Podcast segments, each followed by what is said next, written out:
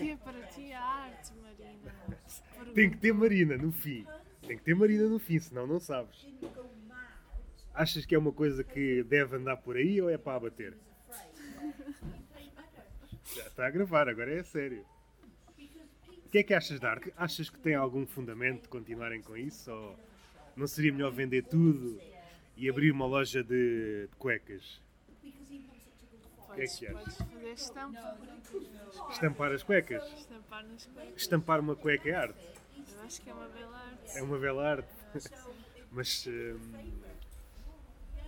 O que é que eu acho da arte? que é que acho achas? dá um trabalhão gigante. o dinheiro que dá. Tens que saber bem o que é que queres, senão realmente gastas dinheiro à toa. Olha, isso é um aspecto muito engraçado. Tu, enquanto pintora, enquanto manejadora do pincel e de outros materiais, que andas sempre à procura de outros materiais, gostas. Gostas não é, não é o termo correto. Tens especial atenção naquilo que vais gastar, porque se compararmos o- a pintura e a escrita, a pintura é muito mais. Pode, pode levar a louça. Obrigado. leva é o gravador. Se. Pronto, já, me- já me fizeste perder. É assim. Não podes ver mulheres, não podes, não te Aquilo é posso. uma criança, meu. A moça tem pai 15 anos. Estás Não, enganada. como é? Estás enganada. Mas nem aparece. Estás enganada, até tem 20 e qualquer coisa. Então, mas Já não, está não idade, já está na idade de, de procriar. Se quiser, se quiser. Estávamos na pintura, a javardámos. O que é que tu achas? O que é que eu acho de quê? Não- Tu não podes ver, não podes ir à Não rua. curtias de ver Jesus Cristo nu nas pinturas? Epá, para mim é indiferente, não é? Se ele aparecesse nu na igreja, era uma coisa, mas ele tem aqueles trapos para tapar a pilinha. é? Mas têm todos, tem o Gandhi, tem o Dalai. E agora pensamos nisso. Será que estamos a caminhar para uma sociedade mais púdica ou estamos a caminhar para uma sociedade mais, mais libertina? Com as pendurezas ao léu. O problema é que estamos a caminhar para uma sociedade. Eu acho que todos devíamos estar a caminhar para pequenas comunas. Acho que seria mais interessante vivermos dessa forma. Achas? Pá, mas isso são escolhas pessoais. São escolhas pessoais. Mas como é que é a vida de punk é assim? Vida de punk. Pões esse lado, esse lado punk na tua pintura ou não tem nada a ver? É apenas uma forma de tentares. Vou pensar aqui em, em três, em três ideias. Se pensarmos na poesia portuguesa e depois fazer o paralelismo com a pintura, há três grandes formas, que é a forma do, do Camões, que é uma pintura mais ligada hum, ao coração, Camões pinta. não pinta. Se calhar pintava. Ele, ele tinha uma vida. Escondia Pintava, debaixo da cama com pintava, pintava por fora. Já sabes que a poesia não dá dinheiro. Pintava. Pintava à sua maneira. É um artista. Mas não era por aí que eu queria. Eu ia fazer o paralelismo entre a poesia e depois tentar passar para a pintura. Poesia, parecendo que não, ainda domino mais do que a pintura. A pintura é uns quadrozinhos que eu não sei bem o que é. Mas estás irritada. Já estou a irritar a minha convidada. Não tens nada, caralho. O Camões era, um, era alguém que ligava. As coisas partiam-lhe do coração, a pessoa era mais da cabeça, e se pensarmos em Herberto Helder, era mais do corpo. Tu és uma artista mais da cabeça, do coração, mais do corpo, és um. De onde é que sai aquilo que, que pintas? Ou Isto é uma santa trindade, não é? Tens que usar os três. estás a ser cheirada neste momento por um cão. Pá, mas tem que ser dos três. Da cabeça, olha, por exemplo, essa questão de pensar bem. Pensares bem ah, o que vais usar, onde vais buscar os teus recursos, ah, o que tens já. Ah, pronto, é uma forma de saberes lidar com o teu. com o dinheiro que tu tens, o teu budget e o que tu queres fazer. Pois do coração convém que seja sempre. Se não estás a fazer para nada, não é? Ou Cora- para os outros, convém que seja para ti primeiro. O coração tem que estar sempre presente, Acho que sim, mesmo que esteja paradinho, às vezes feito paradinho, zombie. paradinho. Achas que a arte atual tem coração? Espera que falta uma, porra, falta Oh, a mulher está fria. Oh, caraca, já arrefeceu, já arrefeci a mulher. Está fria, está-se a agasalhar. Ah, tens, tens que usar o corpo, Roberto. Tem que usar o corpo na de dar conversa. corpo. Só tu, o miolo. como é que era? I, I'll sell my body if I want, because God knows you already sold your mind. Isso é, das, é uma frase das Bikini Kill que me acompanha desde há muito tempo. Desde que eras criança, Desde que era uma adolescente, não criança. não criança. Já não te consideras uma criança? claro que sim. Não me considero uma adolescente. Pois, Espero, volto- calhar. É porque esta, esta ideia de, de- de artista, seja pintor, seja do que for, tem que ver muito com um regresso à infância, por um lado, pode estar presente ou não no, naquilo que fazes, pode estar a, a querer expressar ou querer fugir daquilo que, que foste um dia, ou então regressar a esse estado de deslumbramento contínuo. Achas que perdemos esse lado ou vamos perdendo esse lado de nos espantarmos com tudo? Ah, claro que há coisas que em momentos são banais. Há outras que tu descobres e re- redescobres e, e há algum fascínio. Eu no outro dia fui buscar um livro enorme, um facsimilar do de estampa japonesa, né? ou seja, cópia, não era mesmo estampa. Um livro aí do tamanho A3 e quase que chorei. Aliás, tive lágrimas a ver aquele livro. Tiveste lágrimas. Claro que quando era miúda adorava ver ilustrações e era se calhar um fascínio. Agora é-me se calhar um. Continua um fascínio, mas. Pronto, já com mais alguma, com alguma consciência de conhecimento. Então és da mesma, da mesma opinião que vamos perdendo essa capacidade de nos fascinarmos. Acho que não. Achas que não? Temos é que fazê-la. É uma espécie de- de, De treino. de não, de caldeira para, para tomares bem. Tens que lhe dar chama. Tens de dar chama. Não podes perder, tens de dar incentivo ao Então, fascínio. al- além disso, Talvez se perca, mas tens lhe dar fascínio. Tens lhe tens de dar, tens de dar a estímulos, não é? Sim. Fora isso, o que é que te estimulou assim fortemente? Não quer dizer que te tenha levado às lágrimas, mas que tenha. hum, Falando por mim, às vezes há coisas. Pode não chegar a esse ponto do espanto, mas há coisas que são de tal maneira maravilhosas que depois dá-te vontade de fazer qualquer coisa. Não sei se isso acontece contigo, se, se o teu contacto com o mundo real depois te leva para fazer qualquer coisa, se olha, vi isto, isto dá-me vontade de fazer qualquer coisa. Por exemplo, vês um texto ou vês uma pintura e aquilo está tão bom que te dá vontade de fazer qualquer coisa. E essa coisa pode ter que ver com a pintura ou, ou ou só. É como se fosse um combustível. Aquilo que tu vais fazer pode não ter nada a ver com aquilo que viste. Mas é, é como se desse um empurrão. Olha, isso costuma-te acontecer, não tem nada a ver com, com pintas, como. Não é isso que te dá chama, para usar a tua palavra. Então, existem dois. Acho que existe esse mundo de.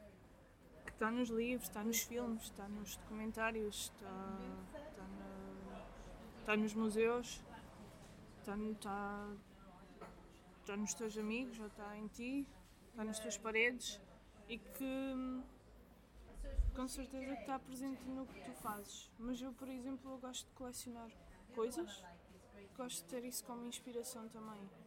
Muito do acaso. E claro que às vezes tento também tirar algumas coisas do, do coleio, isso também. Mas ahm, não é assim tão romântico quanto tu estás se calhar a, a pensar, porque por vezes é só uma fotografia que tu fazes ou uma coisa que tu viste e, e vais desenhar aquilo.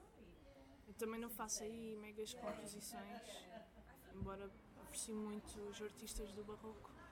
ultimamente tenho prestado assim alguma atenção, seja, seja o, que está para trás, o barroco em si, o que ficou para depois, pensar em Caravaggio, pensar hum, ali no, na Florença, por exemplo, Botticelli, por exemplo, Miguel Ângelo, hum, Leonardo da Vinci. Há ali uma coisa que, hum, que eu reconheço, seja em pintores, seja nos escritores, poetas, que é uma espécie. é quando aquilo que tu fazes, a arte, seja ela qual for, se torna uma espécie de religião. É como o teu Deus fosse aquilo. E, e eu reconheço isso em todos os grandes pintores, os grandes poetas, os grandes escritores. É, há rituais. Tu tens que estar ali, pode não ser às horas certas, mas tu tens que hum, falar com o, teu Deus e é sempre uma, um diálogo de joelhos, porque sabes que aquilo que estás a fazer é sempre maior do que tu. Eu estou a pensar muito de uma visão já se calhar datada da arte. Antes havia esta relação mais não pensando em musas, em, pensando em, em gênios que nos podem entregar a inspiração. Hoje, hoje vemos as coisas de outra forma. Mas parece-me que esta ideia, aquilo que sobra desta ideia, ainda se mantém.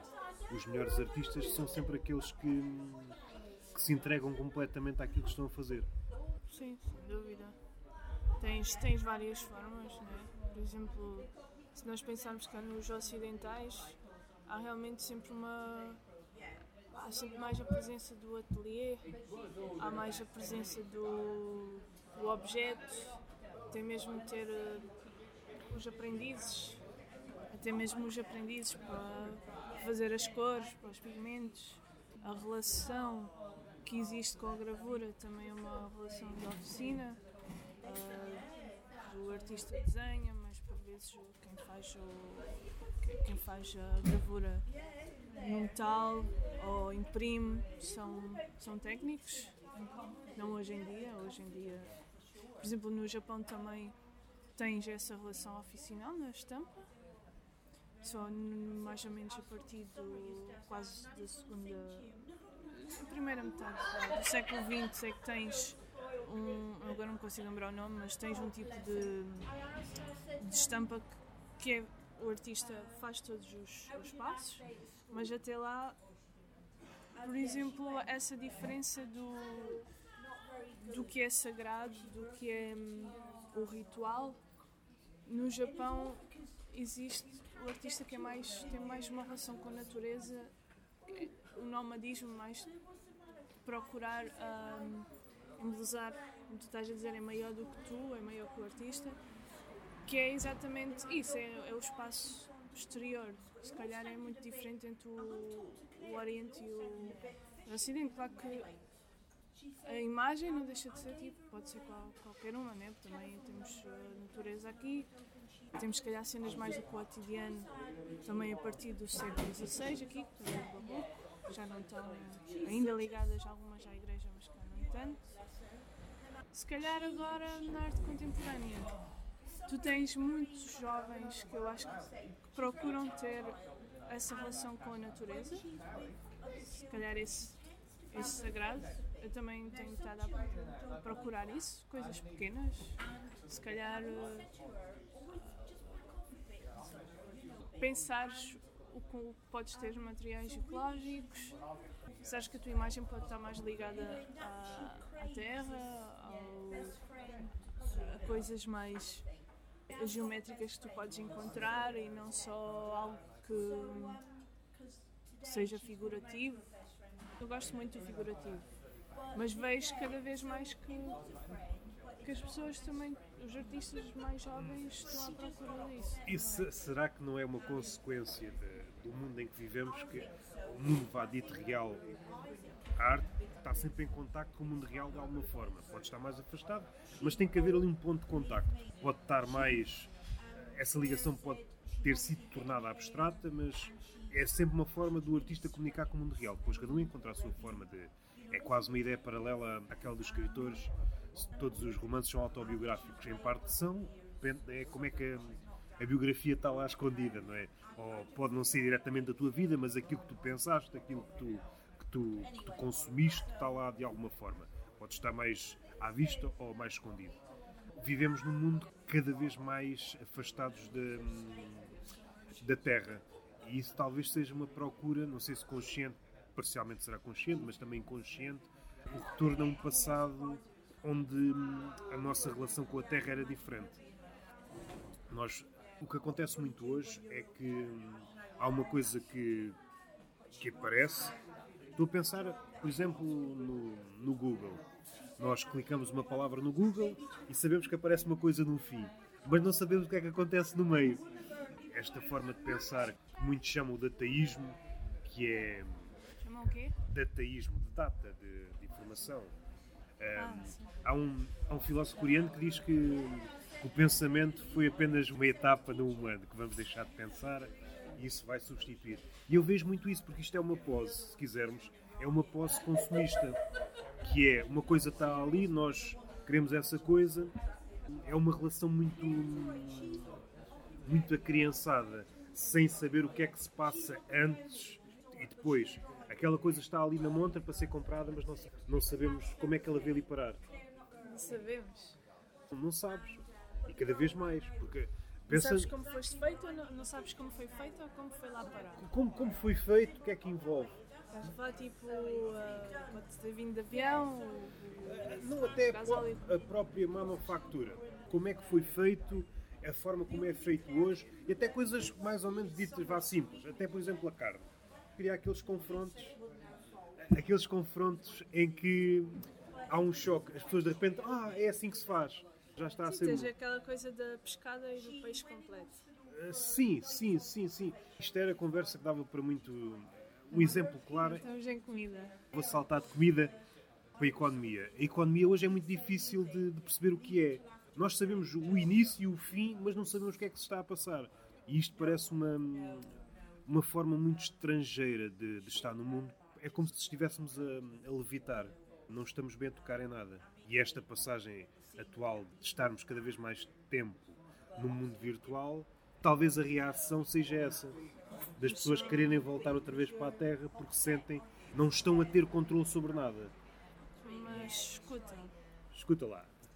quando é que se deu a Revolução Industrial? Mais ou menos há 100 anos, não foi? Já, já, já passa, já Já passa. passa. 130, 120.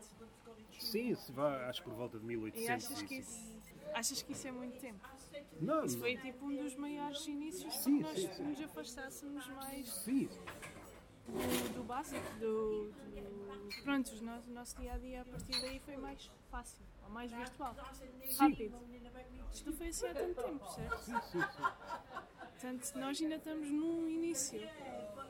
Ou seja, Percebo o que estás a é dizer. curar um balanço. Eu percebo o que estás a dizer, mas entretanto já houve várias revoluções e talvez eh, com mais implicações. Esta, esta última revolução, esta revolução da internet e, e a forma como nos relacionamos, depois tem tudo consequências.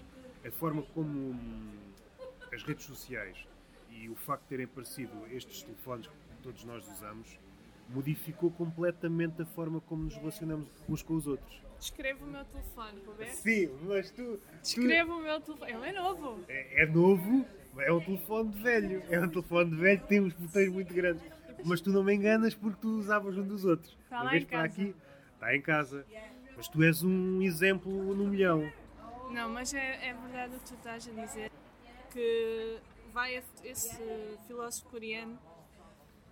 Tem, acho que até pode acontecer, porque se nós não temos algum cuidado, Wi-Fi, todos estes tipos de emissões loucas, vai começar a doer. Eu tenho problemas de dores de cabeça há muito tempo porque eu tenho sinusite. Há uma, sabes que há aqui uma torre enorme no Algoz, não é? Ah, Ao vai, pé da vais, vais por essa via. Eu, cientificamente falando, não, não estou. Não estás ralado. Não, é assim, o que é que eu posso. Para não entrar em teorias da conspiração, o único ponto em que eu me posso apoiar, eu lembro-me quando estava na universidade, havia uma experiência que era pôr dois telemóveis e um ovo no meio. E eu já não me lembro, por acaso eu falei nisto ontem com uma amiga, é engraçado. Punha-se um ovo no meio dos dois telemóveis e eu agora não me lembro do tempo que era. é das pipocas também. E aquilo, passado um bocado, o ovo cozia. E estávamos a falar de, de rede, né, naquela altura 3G, se não me engano. Se a rede é mais. é, é, mais potente, à falta de melhor termo, as possibilidades são maiores. Para estrelares o ovo já. Não sei especificações da rede para estar aqui a tecer comentários científicos sobre a... aquilo que eu posso dizer, segundo aquilo que nós sabemos, pegando nas coisas que vieram a saber um bocado a contragosto, seja o, caso da Cambridge Analytica, não sei se viste o documentário, aquilo que gerou estas coisas nos últimos tempos de- dos dados confidenciais, o Facebook controlava quase tudo e esta coisa. Se hoje é possível saber muita coisa de nós, às vezes o Facebook e outros como o Facebook sabem mais de nós do que nós de nós mesmos, estão sempre a, a tentar hum, sacar-nos qualquer coisa. Nós somos, quer queiramos, quer não, o, o ativo das redes sociais. Nós estamos lá para nós- nós estamos lá para, para nos oferecerem, entre aspas, não é oferecer, é vender coisas. Aquilo que nós vemos, por exemplo, em Lisboa, em cidades grandes, que é publicidade em todo o lado, é isso levado a um extremo. Se repararmos, nas redes sociais, seja Facebook, Instagram, seja o que for, as redes sociais é uma desculpa para haver publicidade. Olha, mas vamos lá dar a volta a essa conversa. Não queres falar nisso, não é? Não é isso, é que já que estás a falar na net, estás a falar de arte, mas agora esqueceste da arte. Estás só a falar da net. Então vamos para a arte. Então Olha, o que é vou- que tu achas? É assim, eu não sou anti-net. Eu também não sou anti-net. És, és. Eu não sou anti-net, eu não sou anti-net. Não conheceste a net. A net. Era a a net. bacana lá da Suíça.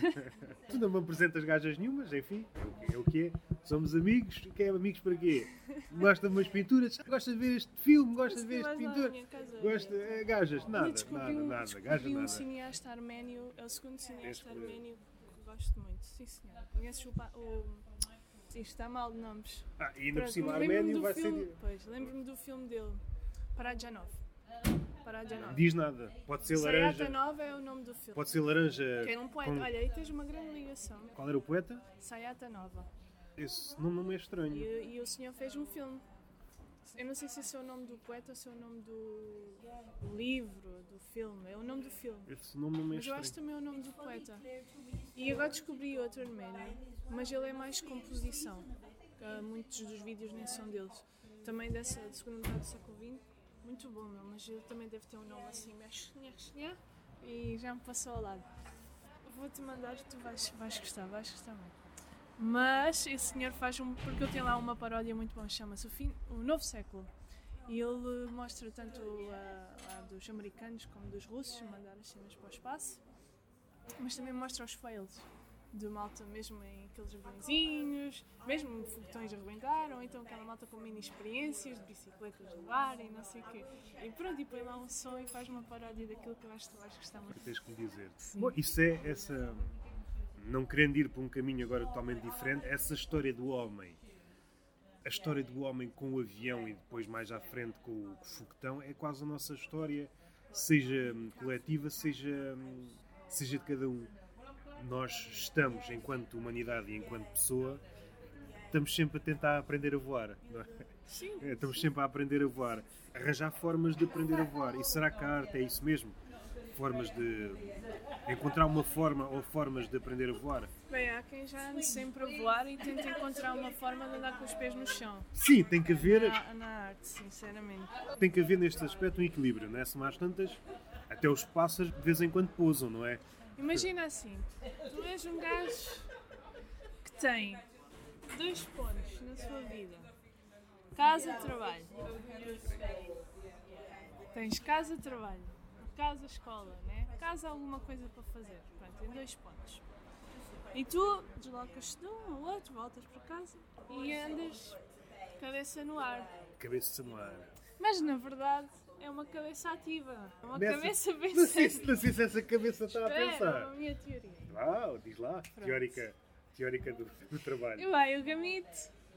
Tem que ser eu. Pronto, isto é. Isto vou falar Ok, de mim, tá bem, mas vá. estou a imaginar Sim. o personagem que é o Sim, o gamito. personagem não que é o Gamito. imaginar a ti. Não Pode havia. o primo, pô. Ok, o primo, vá. Vai o gamito com as mãos nos bolsos. Lá, lá, lá, lá, cabeça no ar. Mora no Porto, certo? Imagina que o gamito também mora no Porto. O gamito passa e vê as coisas mais extravagantes que ele pensa, porra, isto parece uma banda desenhada. Isto é o Porto. A senhora limpa a porta enquanto mete o alguidar do peixe no chão. Os cães cheiram o peixe e fazem xixi no posto ao lado. Os sem-abrigo estão a 50 metros deitados no chão. Isso parece A um quadro barroco. A senhora vai Muita coisa a acontecer. 300 carros quase a atropelar uma, uma senhora velhota a passar na passadeira. 300, não basta um. 300, tudo parado Velha na é- linha A amarela. velha é esquiva. Podia ter morrido logo no primeiro. Ela não morre. Ah, Um andaime com três senhores a fazer trabalhos eh, de obras um com o rego do cu de fora, Mas- enquanto o outro passa o saco, o outro recebe na janela. Posso só fazer aqui um parênteses? Pronto, eu não me estava. Não, é, é a questão do rico do cu. Isso é uma tradição. Eu acho que sim, é lançar a moedinha, é o cofrinho, como dizem os brasileiros. Podes continuar. Isto é um do. Isto é o percurso do Gamito, certo? Isso é um quadro. Isso eu ficava feliz. Isso é um quadro que está aí. Era- Sim, tio. Sim. É um quadro que eu também imagino e eu rio muito para dentro. Ah, e penso, uau, realmente isto dava para fazer alguma coisa. Mas quando eu chego ao spot B, eu tenho as minhas coisas todas preparadas já. Com o que eu quero, com os meus sonhos, com o que eu vou dedicar. Agora também numa de aprender a, a- a ilustração científica. É isto que eu quero, não sei o quê. E quando chegas lá, o caminho desfaz. Fica ali. Tu torna-se uma rotina. Pronto, e o teu pensamento é construído assim. Não quer dizer que seja aquilo que tu vais fazer, porque na verdade todo aquele romantismo tem que desaparecer se tu não fazes um cara... não fazes nada. O que é que ias dizer? Diz lá, diz lá. No, no ócio e não fazes nada. É assim que se fala no norte. Qual é a banda sonora? Tu estiveste a descrever este quadro. Qual é a banda sonora? É o noise. É o noise. Coisas das obras. Sei lá, o que é que é mais? É lá os estudantilos, os senhores lá das vestidos de preto, os fascistas. Há fascistas no norte? Como é que se chama? Ah, fogo. Então os cotas com os condomínios. Não sabes dessa? Não, não sei. Os velhos mandam nas- nos apartamentos. Não podes fazer nada. O condomínio é todo deles. Tu fazes alguma coisa, dás um pum no hall da entrada do. Batem-te logo à porta, não é? Olha, parece que estás cá embaixo nas escadas, homem. Não Aparece logo a polícia. Você não, pode, não se pode peidar dentro de casa. do condomínio. Você Qual não se casa? É nas escadas, Nas no esca- condomínio. Não podes peidar nas escadas? Não podes pegar nas escadas. Ok. Tens o polícia do condomínio. Aparece logo, "É, você não pode. Isso não acontece tanto aqui no Algarve. Aqui não há, não há fiscais do peido, não. Aqui não há fiscais. Mas qual peido do condomínio, homem? Sim, mas o fiscal aparece por tu te peidaste. Um, Dentro do condomínio. Está um fiscal. Um fiscal só, uma pessoa só para isso. Aparece lá, você não podia dar um peido, uma multa. Ias concluir isso em alguma coisa, não é? Eu já te disse o que tinha a dizer. É? É, que chega a um ponto em que tu já tens, tu às vezes pensas, pensas porra, eu tenho de ter cuidado que isto, né? Isto está aqui, eu estou a andar na rua, vejo quadros barrocos, né? Vou ao campo para apanhar E será ar, só me apetece desenhar as coisas que vejo à frente. E falando em quadros barrocos ainda, será que há, há gajas com as tetas de fora? Ou, ou isso não? Há velhas a serem atropeladas, há homens com o rego do cu à mostra, várias coisas a acontecer, o fiscal do peido, e não há nenhuma gaja com as mamas à mostra. Nos quadros barrocos há sempre gajas com mamas à mostra. Não me lixe. Tem que haver. É pirocas de fora. Ah, tu quer. Por acaso não. Por Essa é- por acaso é não indiferente, É, é indiferente. É, indiferente. É assim, Agora estava a pensar. mamocas de fora. Opá, no quadro, acho que é mais impressionante. No É mais, filme, é mais. sempre é um bocadinho mais. Agora estava. Agora só fazendo um parênteses, pensando agora em, em mamas no quadro. É comum o corpo da mulher ser representado na pintura. Mas eu estava a pensar, no corpo do homem, eu não me lembro de nenhum, assim, assim de repente, um quadro em que o protagonista do quadro seja o pirilau do homem. Não me lembro assim, há algum. Tipo, a origem do mundo. O pirilau, em vez, em vez de ser tipo um busto ou uma. Sim, tens a origem do mundo que é a xarequita. Sim, sim. A buceta, né? A buceta, a xoxota. Pilu. Pilu? Pilu. Ah, é por isso que tu dizes que o finlandês é uma língua de brincar, não é? Dizem almofada para dizer xareca. Em inglês, pillow. Pillow.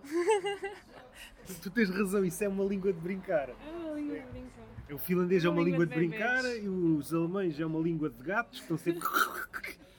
Como há bocado. Tem o holandês, o flemish. É. Que A África do Sul também tem aquele parecido. O holandês, como é que é a musiquinha deles? Consegues dizer aí meia dúzia de palavras? Consigo dizer uh, Dankavel, Ruya Morgan, Assim não, agora não me ocorre nada. É a língua dos Sims. Bem, mas vá, voltando ao que estávamos a dizer. Bom, voltando. Ah, Estávamos a falar- Gajos, pilas. Pilas pintadas. Tipo um pilão. Opa, é como tu estás a dizer, na net vê-se tudo. Cada Sim. vez mais tens artistas a fazer coisas fantásticas. E eu tenho uma, uma ilustração bem bonita Pensei que agora dizer, tenho lá uma pasta só de pilas. no Instagram, ainda me lembro, se ainda tenho essa imagem, que são umas bananas e viram pilas. Sim. E estão, cientificamente, estão, estão, estão talhados, estás a ver? Estão bem feitos, não é? Tens também uma página de vaginas, de uma senhora nos States, todo tipo de vaginas, um pouco mais, não, não tão, a ilustração não é tão real, mas também acho que é incrível. Mas assim, tipo, dessas alturas. Pois é, isso que eu estava a pensar. Pá, sinceramente agora também não. Certamente, por exemplo, tens crianças. Pedir lá uma amostra. Estou a pensar no, naquele do Picasso, aquele rapaz do Picasso. Não sei se ele está com. É. Tira o casaco. O sol na cabeça. Mas também é um rapazito, é uma criança. Não, é? Há. Olha, tens um artista dos anos 80, mas pronto, é dos anos 80, que era um desenhador que é o Klaus Butger. Esse cara já te mostrei o livro. Que ele desenhava as pessoas a, a ter relações. E pronto, e desenhava particularmente o sexo. Os dois sexos. Agora tocando nesse O assunto, mesmo sexo. a questão de, dos artistas. Egon Schiele, se calhar foi um dos primeiros. Quando eu disse isso, estava a pensar lá nos antigos, nos, No início do século XX. Até porque também as coisas eram diferentes, o, o ideal de beleza, o ideal era, era diferente, era um pênis pequenino, era coisas. Isso era o ideal, era um pênis pequenino e olhos grandes. Yeah. Aposto. Um pênis pequenino. Olá, tudo bem? Ahm, do sexo, do corpo. Uma coisa que o artista hoje, seja artista vá dito digital ou artista tradicional, tem que, ou pelo menos é quase obrigado a mostrar o trabalho online. Mas a internet, ao contrário daquilo que era há uns tempos, que era a terra quase da liberdade, está-se a tornar aquilo que o mundo era há uns tempos. Eu estou-me a lembrar que ali no- nos anos 90 a internet foi quase uma. Os anos 90 e de 2000, estou a pensar nos 90 nos Estados Unidos, foi quase uma, uma forma de ser livre porque o mundo estava a ficar muito, muito proibitivo. Vá com os jácaros, Os com os gajos dos patins. Onde eu quero chegar é que a internet está a ficar muito. está a ficar muito fechada. E não indo para o lado da linguagem, que isso levar-nos-ia. Por exemplo, mostrar corpos na internet é muito complicado. Seja corpos, seja qualquer coisa que possa ofender. E é um bocadinho triste a maioria do pessoal, a maioria do pessoal, ou, ou quem controla as redes sociais, não conseguir fazer a, a distinção entre o que é arte e o que é que não é, o que é que é gratuito ou o que é que pode ser conteúdo ilícito. Hoje já não há esse tacto, não é? Hoje vai tudo deito, até porque normalmente essas coisas são controladas por computadores. E falando de um exemplo hum, prático que me aconteceu, tenho um blog de fotografia e há uns tempos, talvez no ano passado, pus uma fotografia abstrata. É, era uma longa exposição, mas o, que tu vias eram basicamente traços. E aquilo foi considerado conteúdo sexual. Só para veres a miopia de quem está a ver aquilo. Eu depois pedi reavaliação e, e aquilo foi considerado que não era. Mas é a questão da miopia. Se meia dúzia de traços é considerado sexual, então depois é, é complicado, não é? Mas olha, por exemplo, na, na questão do, disso, eu acho que na fotografia, eh, quem faz fotografia e usa o, corpo humano, e, muitas vezes, e, e quando é sem roupa, a nu tem mais problemas a quem, que quem trabalha com desenho ou pintura. Principalmente desenho, se calhar tem menos. Eu tenho seguido algumas páginas, seja de Sheila, de- com, com conteúdo erótico, seja uma página de trabalho, mesmo ilustração de, do século XIX, que é com homossexualidade lésbica, e não há grandes cortes da parte do Instagram.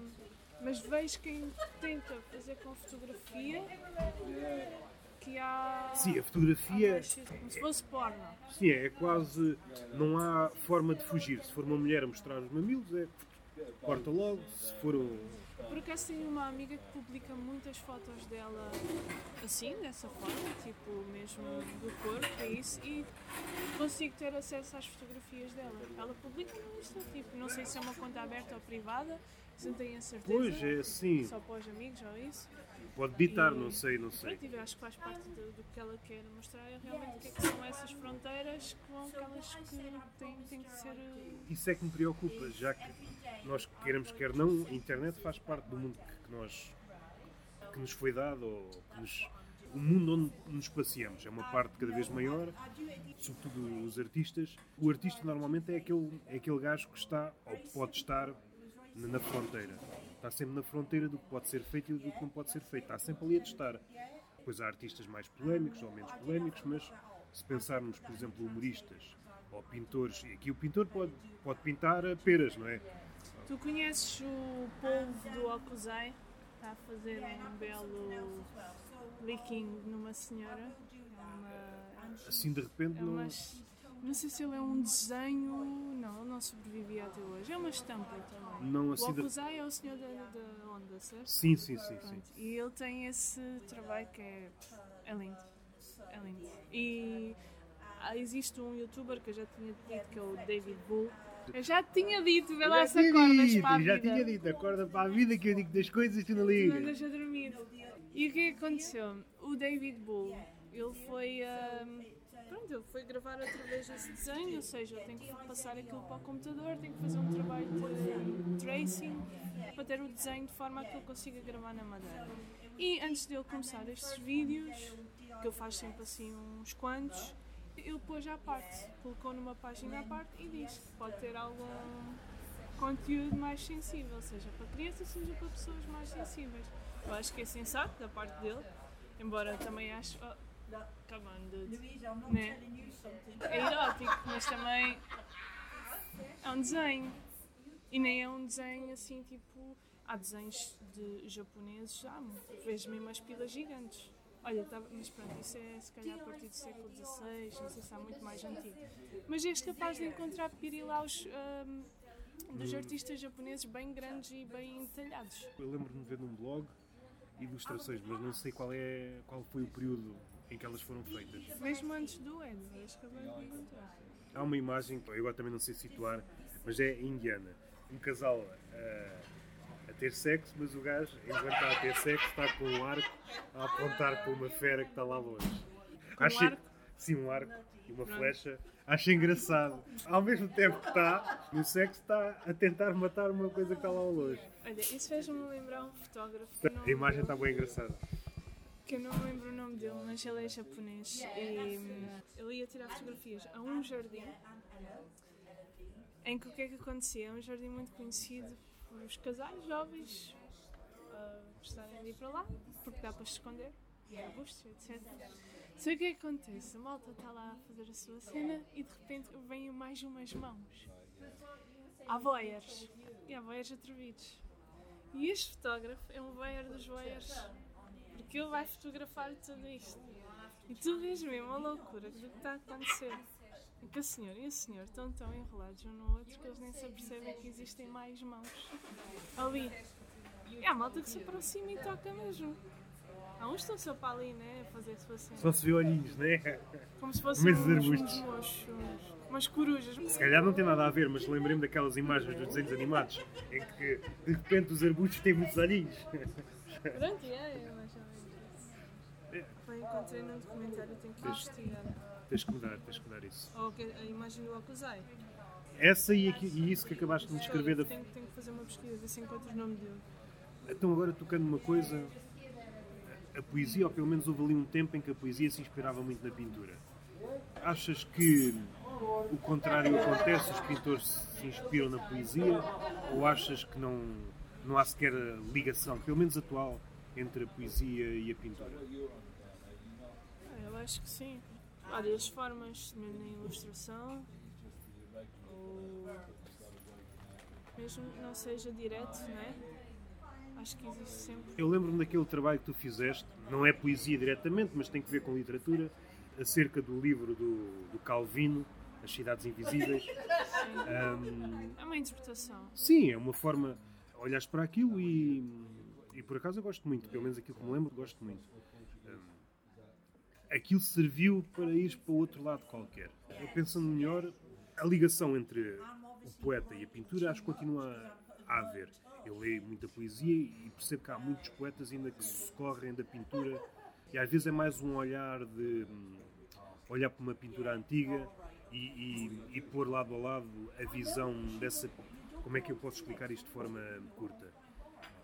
Cada pintura, sobretudo as maiores pinturas, vão acumulando visões. Pessoas vá, ilustres que acham esta pintura é assim. Depois, passado mais 100 anos, aparece um gajo também, seja um gajo ilustre, esta piuga, esta, Esta piuga! esta piuga, não deixes passar nenhuma. Esta piuga, esta pintura quer dizer isto e isto. E aquele quadro vai acumulando, como se fosse acumulando legendas. Imaginando, eu sou um gajo importante, vou pôr esta legenda debaixo do quadro. Às tantas, o quadro está rodeado de legendas. E o poeta, às vezes, coloca a sua legenda ou então tenta fazer ali uma súmula entre aquilo que ele vê e aquilo que os outros viram. Isso acho que continua a existir, eu vejo ainda muito. Agora, do outro lado, sei que houve, mas não parece que haja atualmente a busca do, do pintor para. Quer queiramos, quer não, toda a arte, seja a literatura, pintura, escultura, são formas de ver o mundo. E é isso que às vezes escrevo, é isso que eu procuro, é tentar ganhar uma nova forma de ver o mundo. Mas parece-me que essa, essa ponte, pelo menos do lado da pintura para a poesia, já não existe. Até Existe, existe. Eu já fui mais fã de um artista do que sou agora. Tu deves conhecer, que é o Rui Chaves. sim, os Chaves, Ele sim. tem uma ligação muito grande. Ele Sim, sim. escreve poesia. E até se pensarmos na obra dele, é quase uma. Vou utilizar aqui uma, uma expressão quase um lugar comum, mas parece que é poesia a três dimensões. É quase como se pusesse o poema no mundo concreto. Eu agora, como se o poema dito normal é a duas dimensões, versos atrás uns dos outros, e eu passasse aqui para o mundo real e tivesse uma forma. Ele, ele pensa muito no. Eu acho que o material que ele usa costuma ser eh, ferro tal, é um material frio. E ele costuma pintá-lo muito preto. Com uma poesia, não sei se a posso chamar nihilista, qualquer coisa um pouco mais. Pronto, já há muito tempo não, não procuro o trabalho dele, mas. Se calhar seria isso. Tens, tens, tens como falaste à Ana Atterley? A Tela também tem essa ligação que é, essa é evidente. Sim, sim, é, essa aí é outro, é outro caso. No caso dela já é um bocadinho tardio, é a ligação entre poesia e pintura e depois o artista não consegue escolher entre uma coisa e outra e faz as duas. Estou a pensar, por exemplo, Cesarini também foi muito assim. E, e vai muito beber. Se calhar até podíamos recuar um pouco, mas ficando logo aí no surrealismo. Era aquela coisa do artista procurar um novo renascimento, fazer quase tudo, não é? Sim. Fazer da pintura, a poesia, a literatura, seja o que for. Mas é tal coisa que eu também estava a dizer há bocado. O surrealismo é muito de um grupo. O surrealismo não, não procura existir os, os- os- um grupo, estás a ver? Tipo, eles, havia aquela fábrica, acho que é do, do, do Picasso, como depois mais tarde houve mesmo da Factory do Andy Warhol. Sim. A poesia aposto que era mais do que bem-vinda. Tens a música. A música se calhar é- deve ser das artes com mais ligação com a poesia. E claro que depois é, é tal coisa. Se calhar o pintor às vezes tenta ilustrar, mas é uma ilustração e às vezes fica um bocadinho. Oh, peraí. Se calhar não, não- Onde é que eu estou, né? Aqui, Sim, estás sim. a ver? E não faz mal, às vezes também. Sim, às vezes é o que é. isso. É o que é, às vezes é o trabalho, é o, é o que tem que ser. Mas se partimos daquela ideia de que a arte, em última instância, é procurar um olhar novo, o pintor depois não vai querer. Isto aqui não é o meu olhar, é o olhar do outro posto noutro suporte, não é? É, é, Está à procura de qualquer coisa e agora está um barulho do caralho e não sei um cacete. A poesia do nós. Poesia do nós. Poesia do nós. Nós. E Sim. esta. E agora perdi-me. Não Já. perdemos tudo. Agora, o que é que vamos falar? Já não sei. Não, não sei. Já Vamos não falar sei. do grande poeta António Aleixo. Era António. António Aleixo. Ah, Falando agora, Era vá, portimonense? ou falando, era falando assim de poesia, algum, algum poeta que pelo qual tenhas algum respeito? Tenho muito respeito. Então, vou aqui legendar aqui uma coisa. A Marina está a fazer uma espécie de strip intermitente. Veste-se, desce, veste-se, desce, veste-se, desce. Ela é agradável. É só um casaco. É, são, é, é strip dentro das suas possibilidades. refeitórios. Ah. Temos que arranjar uma vossa para este moço. Então, pá, não sei, eu tenho assim alguns, umas vezes pego mais nos. Gosto muito da, da Sylvia Plath. Olha, eu também, também gosto, também gosto. Tem lá um senhor que eu também gosto de ler, que eu não. Pronto, é aqueles nomes russos estranhos que é o Isanov qualquer coisa. É aquela malta que tem sempre aqueles nomes. Sim, pois. Aos nossos olhos, o- os nomes russos parece, pare- parece-me uma confusão. Não é. Podia dar aqui meia dúzia. Mayakovsky não deve ser de certeza. Hum, mas não vale a pena também ir por aí. Não vale a pena ir por aí. Agora também tenho estado a pegar em Aikos. Falando nisso, é uma coisa engraçada. Há uma coisa, e talvez tenha atenuado, mas há uma diferença muito grande entre a forma de pensar ocidental e a forma de pensar oriental. E a forma de pensar aqui é mais no, no capítulo da arte, sendo sumário naquilo que vou dizer. Posso só acabar a minha lista de autores preferidos? Podes, Não vou podes. ficar aqui numa espiral. Sim. Pronto, deixa-me continuar, amigo, mas vou fugir dos pointas também. Então, outro autor que o Roberto sabe que eu também gosto muito. Eu não sei de nada, eu Que- esqueço-me tudo. Isto eu me lembrei É mentira, porque tu é querias mentira. falar da visão ocidental e oriental. É o Sr. Jack London, tu sabes disso. Pronto, que é um senhor mais das Américas do Norte, certo? Ahm, agora, também tenho estado a ler umas coisas, não sei dizer também o autor, mas são ahm, cientistas, ah, malta.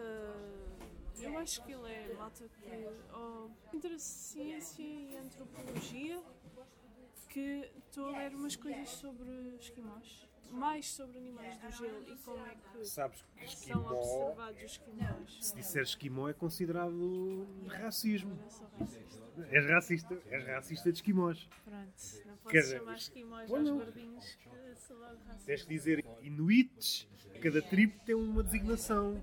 Mas isso- ele chama esquimós no livro. mas atualmente já é considerado. Vives no século XXI, minha Olha. querida.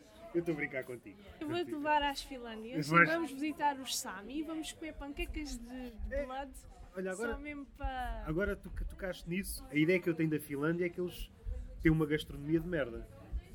Tu que- agora, olha, vamos falar mais geral. Tu que és uma gaja que andas a saltitar de país em país, já foste a muitos países, o que, o que é que achas da gastronomia dos outros países quando comparada com a portuguesa? Achas que nós somos uns sortudos e os outros só comem a merda? Que é que achas? Pronto, o Roberto sabe que eu não como carne.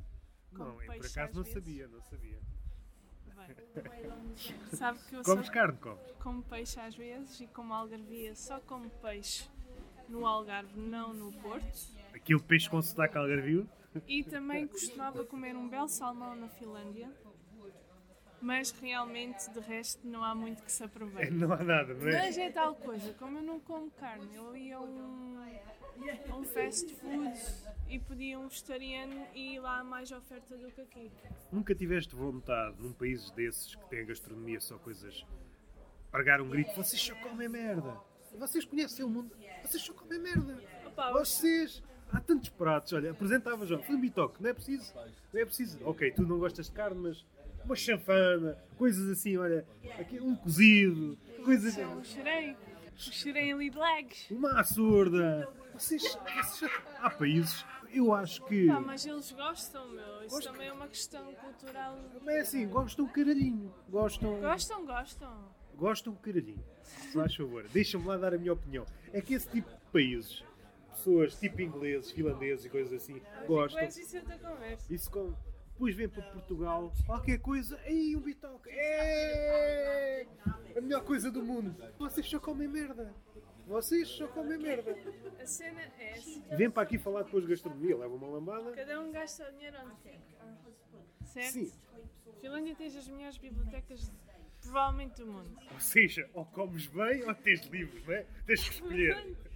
Como é que são as bibliotecas aqui? Vais pedir um livro da Faculdade de Letras para, para, para a Artes, mandam-te ir lá buscar. Manda-te lá buscar, é sempre. Estão as aplicações de jeito para a gente requisitar livros estão. online. E Quem come mal, se calhar o cérebro está mais consciente. Quem come bem fica ali parado no tempo. Hum, as minhas glândulas gustativas. Eu, se calhar é por isso que há muitas bibliotecas. As pessoas, é pá, a minha vida é tão triste, só como é porcaria. Vou para a biblioteca à procura de um poeta suicida. Eu quero arranjar aqui um epitáfio. Quero Olha, esqueci É de há falar muito de outros meus poetas preferidos. Há muito suicídio na Finlândia. Que era Paola Pazzolini. Ah, sim. não sabes bem, Chita italiano, um pouquinho de espanhol. Mas, mas tu gostas mais do Pasolini mais como. Como cineasta, Cineasta, mas também não é? conheço alguma poesia dele. Eu tenho o livro da poesia que reúne a poesia, tu gostas Ah também. é? Cabrão, nunca me emprestaste. Então, não te posso emprestar tudo. Mas eu não conheço tudo dele. Eu conheço tudo. Tenho dele. uns descritos, chama-se ah, não sei o quê, uh, Heres. Empirismo Heres? Epá, já não lembro, Empirismo qual é. E tem, e tem, tem alguns po- poemas, mas tem mais escritos sobre cinema e sobre literatura também. Eu emprestei-te dois de física E quântica. agora. Vá, isto agora É fica gravado. isto, fica mim, aqui, isto fica aqui gra- gravado. Eu emprestei Eu dois livros de física quântica a esta menina e ela ainda não me devolveu. Emprestei, emprestei há uns anos. O livro não, o filme do Woody Allen das bananas e não me devolveste. Estás a falar sério? Estou. Tu tens de ver se ainda eu tenho. Se não tiveres, pronto, acaba-se a amizade. Sério que não te devolvi esse filme? Não, Certeza. certeza. Pero que hablas, tio? Não venhas com essas cantigas e em espanhol. Venezuelano. Não, não, não. Mita! Não, Sina. Vito sótano. Pensando agora nesta questão de. Os finlandeses matam-se muito ou não? Não tem nada a Pá, ver. eles falavam que havia lá uma cidade que havia muito suicídio masculino. Porque era uma cidade pequena. Não há gajas? vila. Não havia gajas lá. Pronto, não havia gajas lá. Ah, então é isso. E tem muita. Eu estive no sul. No sul ainda tens um bocado de luz. Eu compreendo. Então, olha, não há luz. A comida é uma merda. Não há gajas. O gajo, o que é que fazes aqui? Não, não, não há nada. Vão atrás das renas. Atrás das rendas? Isso- Aqui vão atrás dos touros, lá vão atrás Mas, das renas. mas é uma coisa. Mas imagina a vida triste de um homem. Não há luz, não há gajas, Mas a comida é uma também- merda. Também já disseram que Eles era a metem-se na vida. Suécia, Eles metem-se na vida. Suíça, eles bebem muito. Hoje é para esquecer. Uma vida de merda, Tem muitas nada. restrições, só existe uma loja que vende álcool, tirando cerveja que pode ser no supermercado. Nos anos 90 houve uma proibição muito grande, não podias consumir nada, Isso é como os países árabes, não podes consumir álcool, mas depois vais a ver as importações ilegais é dos gajos que comem, estou a pensar, comem droga e, e, bebem, e bebem álcool. Não podes, mas aquilo aparece lá. É aquela cena. Onde eu estive, Helsinki, Vantaa, Helsinki, Espoo, é uma cidade com muitas pessoas de todo o mundo. E deve ser uma coisa a partir de 2000 e tal, não, não, não foi sempre assim pelo que eu percebi.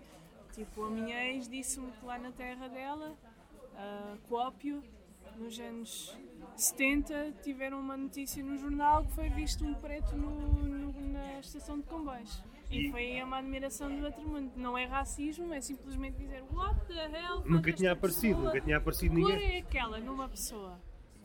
E é aquilo que nó- nós falámos antes de começarmos a conversa. Aquela coisa de os negros, os brancos, e nós a pensarmos que somos brancos, mas nós para, para os nórdicos somos, somos negros. Mas, por exemplo, na Suíça, até mais ou menos aos anos 40, tu ainda tinhas negros em jaulas como freak shows, que é a Suíça. E hoje explica-se aquelas coisas que mandaste. Pronto. Eu não, não sei, aquilo, aquilo que mandaste tem um impacto. Que não existe inocência nenhuma aí, com certeza. Aquilo tem um impacto grande ou é apenas uma coisinha, um maluco qualquer, tipo André Ventura, que está a ganhar expressão? Ou muitas pessoas identificam-se com aqueles cartazes que tu mandaste da, da Suíça? É assim, Qual é, como é que está a Suíça as agora? pessoas com quem eu lido na Suíça são completamente antifascistas. Pois pensava que só lidavas com racistas. Porque as pessoas que podem realmente considerar esse partido funcionam muito pequenos círculos que depois passa lá para a cidade e depois vai ao Estado e não sei o quê. Eu não sei muito bem disso, mas sei que funcionam dessa forma. Não é só os grandes, é começa no bairro, vai do bairro para a cidade. Só que é assim, normalmente quem realmente é, é, é um conservador, de direita, costumam ser pessoas que nem sequer vivem na cidade, nem sequer passam o dia a dia com aquelas coisas normais, banais da cidade, mas vivem no campo. E quando se vive no campo, na Suíça, tem-se dinheiro, não é como aqui. Vive-se numa casa enorme feita de vidro, com um jeep gigante à porta. Eu não conheço essas pessoas. Vi as casas, percebi que realmente existe e eu acho que essas, ou mesmo aquelas pessoas, se calhar, que têm agricultura e não sei o quê, chamados rednecks, que isso também na Finlândia, mais os rednecks, são a malta que apoia, neste caso na Suíça, que apoia estes grupos de direita, estes grupos políticos têm o direito a falar, infelizmente. E, portanto, sim, eu acho que há pessoas que, que realmente são capazes. Se calhar não andam na rua, por isso não vão insultar ninguém. Sim, até porque a Suíça tem sempre esse, este hábito enraizado, não sabemos Sim. muito bem o que é que eles estão a pensar. Sim, são, São, muito ah, até nas guerras. É, não, é, não é bem educados, são clínicos.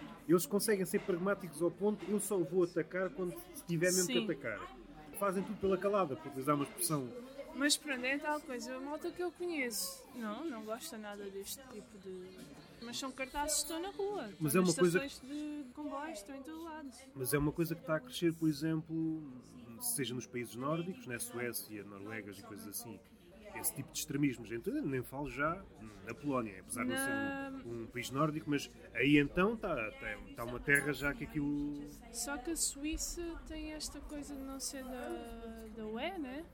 E a cena deles, eu acho que até é mais ou menos um. Acaba por se.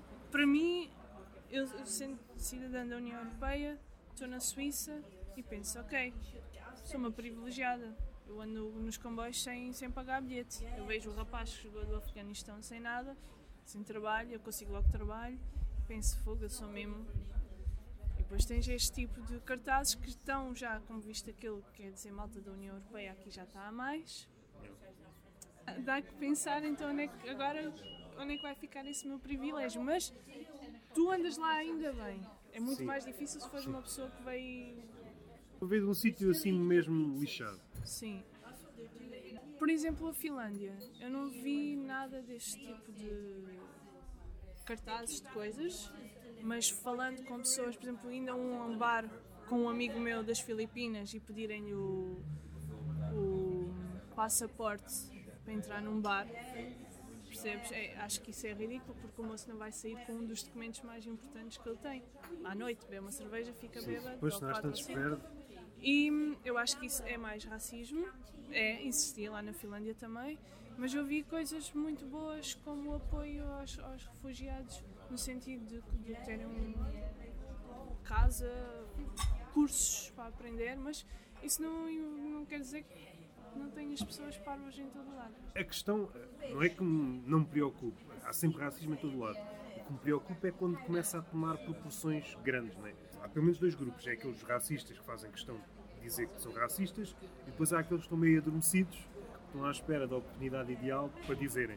E é o que está a acontecer muito cá em Portugal, seja nos outros países. Na Suíça há manifestações, na Alemanha também, que Pare- são E agora, após isto nós estamos a ver que ainda não, não sabemos bem as consequências disto, pelo menos as consequências económicas, a malha, a- o critério, como é que eu ia dizer, aquilo que para os suíços, ou pelo menos parte desses suíços, não lhes desagrada, vai tornar-se maior. Não será só apenas quem vem de países mais pobres ou países em guerra, vai se alargando, não é? O outro, já quase ninguém é bem-vindo. És dos nossos e quem não for dos nossos não é bem-vindo. É aí é que nós vemos o, o nosso lado humano. Uma coisa é dizer que és bom num clima mais ou menos estável. Estás bem, mesmo a outra pessoa que não está muito bem, mas não passa dificuldades assim maior. Agora, quando tudo fica lixado, quando tu precisas mesmo de ajuda e te fecham, fecham as portas, seja portas, muros, seja portas metafóricas, e parece-me que hum, eu não sei que expressão. Aqui, falando do nosso país em termos de, André Ventura e coisas parecidas, o problema é tão vasto, é culpa dos políticos esqueceram de falar um grupo muito importante que são os trabalhadores. Esqueceram-se, começaram a falar, a importar-se com questões que também são importantes, mas para a maioria das pessoas vivem o dia a dia, que é trabalho dia e noite. Eu estou a pensar. viagens enormes têm Sim, eu estou a pensar, mesmo por exemplo, dos grupos, se calhar, com menos privilégios, pensando, uma mulher negra tem um trabalho, um trabalho de salário mínimo, sendo vítima de qualquer desigualdade, é para ela está sobrecarregada de trabalho, ela nem. Nem tem tempo. Pois não tem tempo, nem tem isso. tempo, nem cabeça. E nós vemos, não sendo, não sendo de atacados da forma que ela é, o trabalho suga-nos energia toda. Nós, o nosso maior problema é chegar ao fim do mês com qualquer Mas coisa. i- isso parte do- de uma raiz muito mal estruturada que este país tem. Agora falando mal deste país mais uma vez, que eu adoro. Isto não pode sair daqui, é?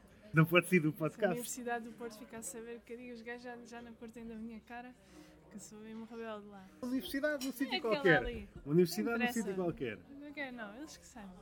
Imagina, é assim, gosto muito da senhora que, que é funcionária lá no, nos ateliês.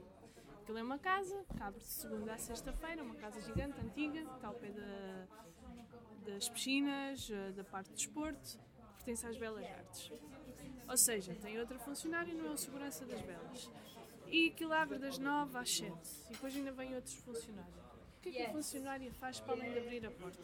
E estar num espaço, num tempo limitado, quem quer fazer coisas que eu acho que, como na Suíça foi quando fiz Erasmus, tu tens as chaves para ir para lá, à hora que tu queres. O que é que acontece? Aquela senhora está dentro do seu gabinetezinho o dia todo no computador a fazer a sua cena, não sei se é alguma coisa para a universidade, se ela não faço a mínima. E depois ainda vem outra pessoa para fazer limpezas. Eu fico mesmo à toa, tipo. Ou o homem que vai lá depois, está sempre a ver filmes, ou seja, não acredito que tenham muito mais que fazer. Ela fala bem com toda a gente.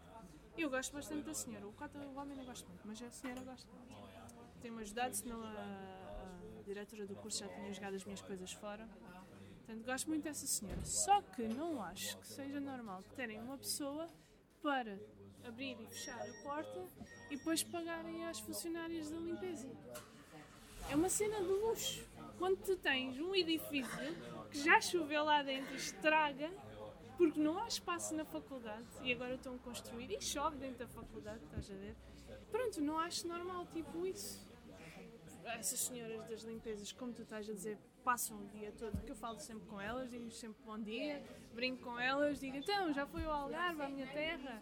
E a senhora diz-me, oh menina, eu nunca saí do Porto, Pois, não tenho como, não tenho tempo, não tenho dinheiro. Isso é outra. outra- É minha mãe, Gamito. Podes atender, podes atender. Estou? Estou aqui com o Roberto. Está bem, está bem, há uma hora já vou. E pronto, e são essas coisas assim que me chateiam um bocadinho. Que é. Epá, yeah, a gente precisa de limpeza, está-se bem, há que dar trabalho a toda a gente, mas há uma. uma má estruturação. Há- percebes? Tipo, não há confiança. Eu sei que há alunos e que já fizeram porcaria, alguns querem ficar a dormir lá, ou seja o que for. Não há confiança de quem está a pagar propinas. Vês a diferença entre Portugal e outros países que já tiveste, não é? Enquanto artista, tu precisas estar sempre a fazer qualquer coisa. Não- Se vês a entrada vedada e depois, então eu preciso, eu estou a pagar para, para fazer coisas e Estou a não pagar para que me limpem o espaço, exatamente. Eu sei limpar o meu espaço. Estás a pagar para fazer coisas, não é? Para fazer merdas. E quanto mais merdas fizeres, melhores tornas. Eu agora até arranjei um quarto que tem um quarto mais pequeno ao lado e vou começar a trabalhar mais em casa, porque senão estás completamente limitado. Pá, e começa-te a bloquear. Eu este um semestre muito a mal, estressei muito e pronto, e parte desse problema é isso. É, é, são várias coisas. Eu estou com um problema muito grande com aquela universidade. Nem, não é a melhor universidade do país, não é, não é. Não é. Não é. Tem boas oficinas, tem alguns bons professores, algumas boas. Quanto tempo é que te falta para, para terminar o mestrado? Um ano e meio. Um ano e meio. Ainda tens muito que sofrer. Não, mas tive que aprender que se calhar tudo o que eu imagino. Que eu estudei em Faro, né? Aquela. Eu Aquela coisa do as Yeah, belas artes no Porto, que eu nem gosto Sim. muito de Lisboa, não na faculdade. Lá é, que- Yeah, como é que aquele a cena? ideal, não é? E agora se calhar percebe, não, se calhar estava bem a faro, não era? Mas Mas ficas com. É, tipo, ficas tipo. É. É. Estava bem em Faro. Em Faro nem sequer existe o mestrado. Quando existia, sei que também não era. estou a pensar, por exemplo, em termos de da vontade, se calhar de instalações e coisas desse género. Eu percebo essa ideia porque tive vejo outras pessoas, aquilo que está longe nós idealizamos. Não, aquilo, porque às vezes tem a fama, mas uma coisa é ter a fama e depois quando chegas lá percebes, não, essa fama é totalmente infundada. seja na exigência, seja até na, na qualidade, por vezes, dos professores, tu chega, é pá, afinal isto é talvez pior do, do que aquilo onde eu estava. Né? Deixa assim um bocadinho a desejar. Tu estás a pagar para te tornares melhor naquilo que. Sim. Mas ainda vais ter que muito. Não vais- cagar muito já. E depois ainda vais ter muito que sofrer. Vais ter muito que sofrer. Vá, faz-me lá perguntas, as perguntas sobre as artes. Queres Já- perguntas já, sobre Já arte? nos perdemos Já, completamente. já nos perdemos. Eu agora Já nos está. perdemos. Olha, outra coisa, por exemplo, Finlândia, Suíça, esses sítios fantásticos que eu morei, embora completamente capitalistas.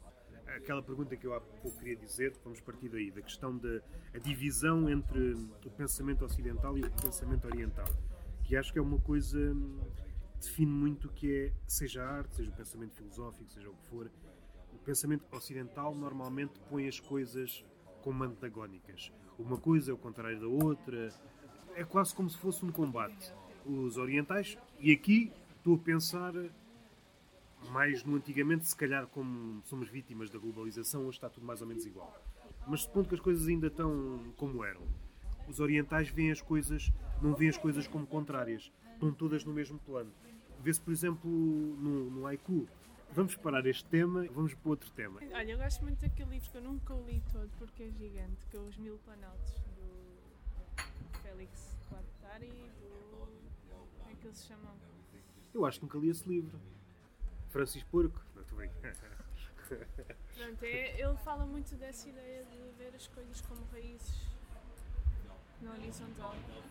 Para já é uma forma completamente dispar do, do ocidental. E nós, queiramos quer não, temos esse pensamento em nós. Este pensamento que põe todas as coisas ao mesmo nível está muito presente, é fácil de ver nos, nos haikus. Tão depressa se fala na luz, como vai para um pássaro, como uma flor. E todas as coisas, não há hierarquia. E acho que é muito mais do mundo Espera, ocidental pôr as coisas em hierarquias. Isto é melhor que isto, isto é melhor que isto, isto é o contrário disto. polvos ao luar, Isso polvos no tacho. Não era bem assim, mas era muito parecido. É um Mas dos que é- do, É. do é daquelas coisas, tal como a, a religião, por muito que nós queiramos tirar isto da nossa cabeça, já está muito presente. Muitas das ideias já estão cá dentro, é impossível tirar. Mas é ótimo para nós, e é por isso que eu estou, eu estou aqui a pensar em várias coisas, mas às vezes quando um, quando um poeta ocidental tenta escrever haikus, por vezes nota-se que a forma de pensar é totalmente diferente esta propensão, esta mania para pôr as coisas como se fossem escadinhas. Esta é melhor que esta, esta é melhor que esta, esta é o contrário desta. Não terá E- também a ver com aquela ideia da semiótica, dos ícones. A mim vem-me surge-me muito. A ideia do, da arte ou da religião ocidental é muito procurar o ícone, procurar o- a fórmula, ou seja, e as coisas estão no material, estão na técnica, estão, estão na matéria. Pelo menos é assim que eu gosto de, de ver. E não só, por exemplo, agora eu fiz a minha, a, a minha vizinha, que é toda espiritualista, filosófica. Eu também gosto dessas coisas, mas com limite. Mas é filosoficamente saudável ou é aquela, aquele filosofar que já entra no doentio e vê coisas onde elas não existem? Opa, basicamente ela está a escrever um livro para acordar, Waking Up the People, as she says. Pronto, ok. Acho que Está não ias gostar do tá, tá assunto. perdida, está perdida já Mas pronto. ela diz algumas coisas que eu acho que fazem sentido, que é o sumo nos teus dentes fazem mal ao, ao corpo. Sim. Eu- muita coisa que tu ingeres, comes, opá, não é saudável para ti e que tu tens que falar mais com as coisas naturais, perceber mais onde é que tu podes ir buscar certas coisas. Por mim, confio mais nisso do que na. Mas vamos lá ver uma coisa. Espera, deixa-me acabar! Ela pediu-me uma imagem para fazer um desenho. Vamos lá ver uma coisa. E ela, ela deu-me exatamente o que é que ela queria. Não me deu assim muito espaço para eu pensar no assunto. O que tem foi bom para também não ter muito, não gastar muito tempo nisto. Pronto, eu fiz um desenho do que é que ela me pediu. Foi o Gandhi A tocar com um harpa. pássaro. Sim, peace, love and Peace. peace. Por acaso a minha ideia era fazê-la. Foi a minha ideia base, era fazê-la fazer peace com a mão, né? aquela cena do desarmamento nuclear e segurar a pizza com a outra. Mas depois achei que seria Era demais, era demais. maldas para a senhora e fiz o Gandhi com um passarinho por cima. Ele está tipo, a trabalhar uma corda numa tapeçaria. Tapeçaria. tapeçaria, pronto, ia ter uma, uma roda depois faz um pássaro. Uma imagem pronto, muito básica, para também não higiene. Aquilo não tem muito assim. Porquê? Porque eu realmente não confio nos ícones. Eu não confio no. Pá, eu percebo, Jesus Cristo era lindo e não é aquele gajo crucificado que toda a gente gosta de pensar nele. Percebe? Ela também pediu se eu podia trabalhar a imagem de Jesus alegre. Eu disse, pá, isso já é demasiado. Isso já não é. Pronto, eu disse que não ia fazer isso. Isto porquê? Primeiro, a maioria dos ícones são homens. Já sabes que eu tenho a minha parte de fé. Claro, sou uma mulher, portanto acho todas deviam ter. Portanto, eu não acho que Jesus seja o. Yay! Nem ele, nem o Gandhi, nem, nem, nem sequer a Madre Teresa. Nem, nem, nem essa senhora. Mas essa a pensar que era um homem. Nem essa senhora. Nem a Dilma, vê lá. Estás a partir de um. Mas ninguém é, é perfeito a esse ponto. Todos têm um lado. Um, um lado repreensível. Acho que esta ideia nem vai a lado nenhum, é só apenas dizer isto. Vá, continua, continua. Não, isto também para te dizer que se calhar essa questão da, de, de como a arte ocidental vive tão de. ou viveu, né? De hierarquias. E se calhar agora continua, mas se calhar é com o artista não sei o quê que vai expor em Serralves. Mas não há bocado ia de falar disso. Eu acho que as hierarquias, eu acho que é tão enraizado que nós não notamos. É a nossa forma de pensar e nós não podemos tirar a nossa forma de pensar. Até mesmo quando, quando tentamos criar uma oposição a essa forma de pensar, essa forma de pensar nunca sai. É como é aquela velha, velha luta entre pai e filho. O filho pode ser pode tentar vencer o pai, mas o pai está sempre lá naquela equação. Nunca consegues apagar. Olha lá, o Edipna matou o pai, Matou. casou com a mãe, Sim, nem sim, sabia o que é que andava a fazer. Sim, mas há, há histórias ao contrário. Não sei se queres ir por aí. Estas histórias do filho matar o pai é um vetor que existe em várias histórias. Estou a pensar, por exemplo, o Zeus que matou o pai. Precisou matar o pai para prosperar. Mas também há o contrário. O contrário, pensarmos em. Saturno. Saturno, nesse caso, seria os romanos. Mas pensar o contrário é, por exemplo, pensar em Jesus e Deus. Jesus tornou-se imortal graças ao Pai. É o contrário. O Pai é que quase. O filho não vence o Pai. E E o o esse contra- positivismo no, ca- no catolicismo, mas, Este lado, ou seja, do Pai a tentar. E ia muito longe. mas não é muito punk. não é- não é muito Não é muito punk. Mas esta questão de. Agora estava a falar de hierarquias, já é presente em, até em coisas. Estou a pensar na literatura. Certos géneros são maiores que outros e as razões depois são mais válidas ou menos válidas, mas é sempre uma questão de pôr umas coisas em cima umas das outras e até em certo ponto não sei se não é indispensável. Porque às tantas, eu estou a pensar num exemplo eh, oriental é um exemplo, e quando eu estou a pensar oriental, estou a pensar na japonesa e na chinesa, mas outro exemplo deste, desta coisa oriental é, por exemplo, os indianos num livro chamado Mahabharata, que é tipo a Bíblia dos hindus. É copiosidade de coisas, muita coisa a acontecer ao mesmo tempo e tu não percebes o que é que está em cima, o que é que está em baixo. Não falando em. ahm, todas as coisas contribuem por outras coisas. A hierarquia, por vezes, é bom nisso, para tornar as coisas mais claras. A questão é que, é que depois extravasa sempre com qualquer coisa, para exercícios de poder, não é? Se eu disser este tipo de arte é melhor que o tipo B, isso depois tem consequências, não é? O tipo 1 é melhor que o tipo 2, o tipo 2 é inferior ao tipo 3, coisas desse género. Isto tem sempre consequências. Cada vez vai-se descobrindo mais artistas que se calhar na, na altura estavam. até que já se podia saber, mas que realmente, como tu disseste, um crítico ou um biógrafo, ou seja o que for, tipo, pegou, escolheu, fez aquela seleção. Durante algum tempo foi-se falando sobre aqueles. Depois de repente alguém se lembra, vai pegar num e faz, já faz toda a diferença da forma Sim, se sim. aquilo. Este sistema. ele já não é tão rebuscado. Tu estás a foi- pensar quase num sistema vá, de, de imortalidade no sentido, os artistas morrem e, e alguns são repescados. Estou a pensar em Platão que foi esquecido durante bastante séculos e depois foi reencontrado, se eu não me engano, na altura do Renascimento. E hoje é uma figura principal da filosofia ocidental. Esta questão. Fernando Pessoa dizia esta coisa da, das prateleiras da eternidade não dão para todos. O autor, seja artista, é aquele que, que arranja forma de expandir o mundo. o mundo depois dele torna-se maior, graças à sua forma de ver. E é isso que me parece que o tempo, essa entidade abstrata, escolhe para ficar.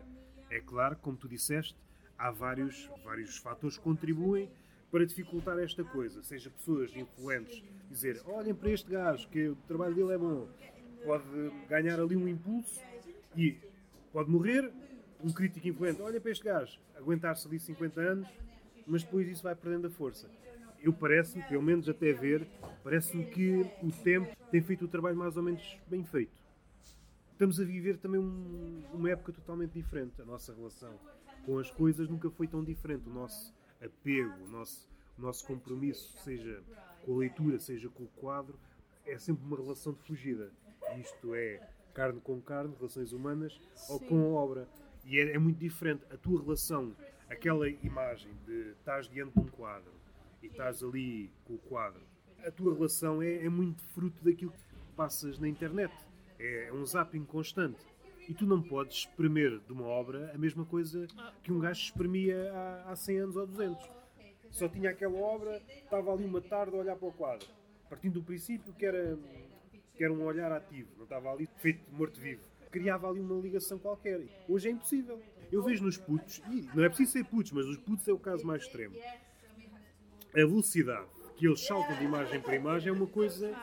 Não decoram nada, que eu já fiz essa experiência. A tu o que é que estava da imagem anterior? Não sabem dizer nada. E isto torna-se Estás a lidar com putos. putos da vida, putos concretos, carne e osso. As crianças, Estamos a falar de adolescentes, crianças. depois porquê? Já dá explicações? Há pessoas aí, não preciso dar explicações. Há, Há putos. pessoas. Há pessoas aí do mundo. Olha, por exemplo, vamos falar de um artista que eu gosto muito. O Durra.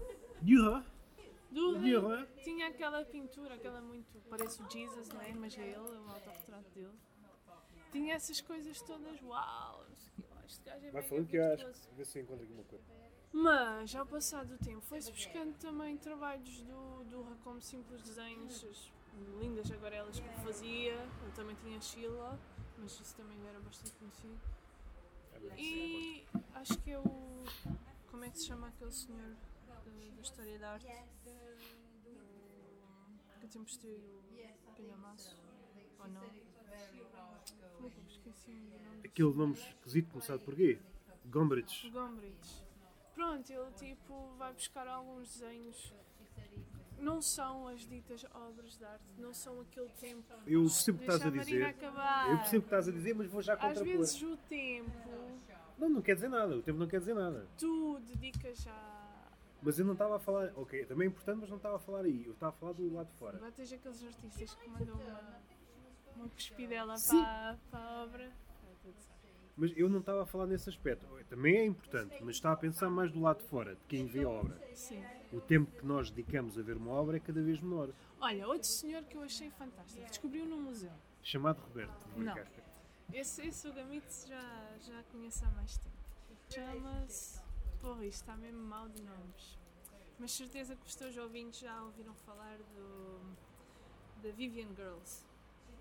Sim, depende, não lembro. Está mesmo mal para me lembrar o nome do senhor. Há um, aca- aquela banda que é os eh, Animal Collective, Sim? tem a capa inspirada na, na arte desse senhor. Basicamente, ele cresceu em or, orfanatos ou por uma casa de psiquiatria, porque era um puto muito mal comportado e tinha uns problemas mentais, o que era completamente mentira, era só um puto super ativo. Gostia de fazer barulhos na, na aula e malta não gostava dele. E ele foi crescendo nesses orfanatos, todo vestido, maltratado como se fosse um delinquente e um deficiente mental, no mau sentido, e principalmente há uns belos anos atrás. E ele, a partir de mais ou menos anos 50, o que foi, se calhar no final da primeira metade do século XX, começou a escrever no seu quartinho essas Vivian Girls. Aquilo ainda tem outro nome. As Vivian Girls eram sete raparigas que lutavam pela liberdade das crianças contra uma data de, de- de generais do mal e depois haviam, haviam os generais do bem que tinham, tinham uma ligação muito grande ao cristianismo e esse senhor fez um livro gigante com ilustrações dele que teve escondido durante esse tempo todo até os vizinhos descobrirem que ele estava morto e foram dar com essa obra dele. E que ele passava os dias no quarto a escrever, a desenhar e a fazer barulhos da guerra que o homem estava ali a escrever, das Vivian Girls a combater os. Eu até fiz uma piada com isso porque eu não me lembro o nome do- dos capitães do, mal, dos generais do mal, mas era qualquer coisa como o capitão Boca de Chulé. E eles tinham de lutar contra eles porque eles faziam muito mal às crianças. E o homem criou ali um universo mesmo, tipo. Uma cena. E tu vais ver os desenhos dele, o que é que ele fazia? Ah, ia buscar aqueles livros, aquelas ilustrações, aqueles autocolantes, sabes? Aquelas meninas assim desenhadas que aparecem para as crianças colorirem por dentro. E ele pegava naquilo, fazia tipo transporte para papel, desenhava por cima, papel vegetal, não sei o quê, e criava tipo megas composições. Aquilo foi no Museu de Arte Bruta que eu, que eu encontrei. Epá, eu sou mesmo, estou mesmo má com nomes. Isto é o Alzheimer. É o. Alzheimer, também já estás a chegar aos 80. Pronto. E eu fiquei mesmo, uau, mas, mas, mas que é isto, meu? Tipo, onde é que esta cabecinha estava? Onde é que esta cabecinha estava? Pronto, estava ali dentro, estava, na, na sua própria cabecinha. Sim, né? sim, estás a falar de cabecinhas que andam aí fora do mundo e depois. Eu tinha um trabalho e não sei o que, nem lembro o que é que era, se calhar nada a ver com o assunto. Pronto, e dedicou-se a fazer aqui- aquilo. Dormia tipo sentado na cadeira e não assim. Sim, sim. Pá, tenho, tenho que procurar o nome. Se escreveres em Vivian Girls, Ok, ok. não tem. é O filme que fizeram deve ter a ver com, com o assunto, mas ah, gostava de, de ler esse livro. Acho que Tenho que procurar. inspirador. Gostaste desta conversa ou não? Gostei muito desta conversa, embora estivéssemos sempre a fugir a- a assuntos. A fugir, deixa não estar, estamos quietinhos. Pronto. Fugir, a arte é tudo. A arte é. Arte é tudo, mas é por enquanto. Menos um tem- café, menos um café. Pois eu já tinha visto. O que me interessa agora tem sido a, a- a gravura, principalmente estilogravura, caros ouvintes. Portanto, Caros ouvintes do podcast, pronto, seguirem a minha página do Instagram, pois podes dizer, que é Feiticeira Grega.